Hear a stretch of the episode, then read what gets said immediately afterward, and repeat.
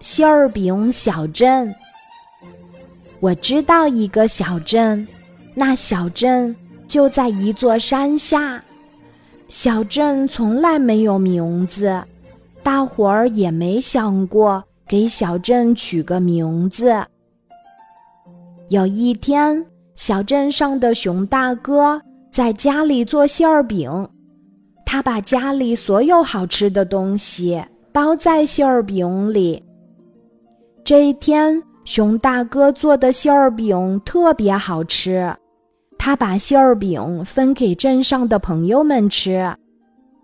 大家从来没有吃过这么美味的馅儿饼，都问熊大哥：“你在馅儿饼里放了什么？味道真是棒极了。”熊大哥记性不好，忘了自己在包馅儿饼时。一共放进多少东西？他担心地说：“我得回家再好好想一想，试一试。不知道我还能做出这么好吃的馅儿饼吗？”能，一定能。朋友们都说：“我们也回家试试，一起来做美味的馅儿饼。”第二天，全镇的居民。都拿出做好的馅儿饼招待朋友。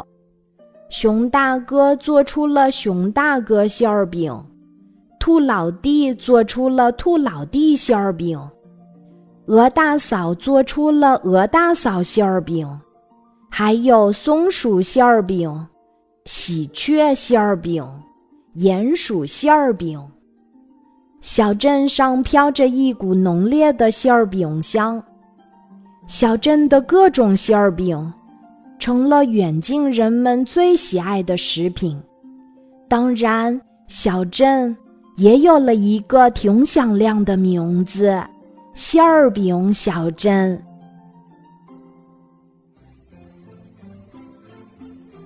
今天的故事就讲到这里，记得在喜马拉雅 APP 搜索“晚安妈妈”，每天晚上八点。我都会在喜马拉雅等你，小宝贝，睡吧，晚安。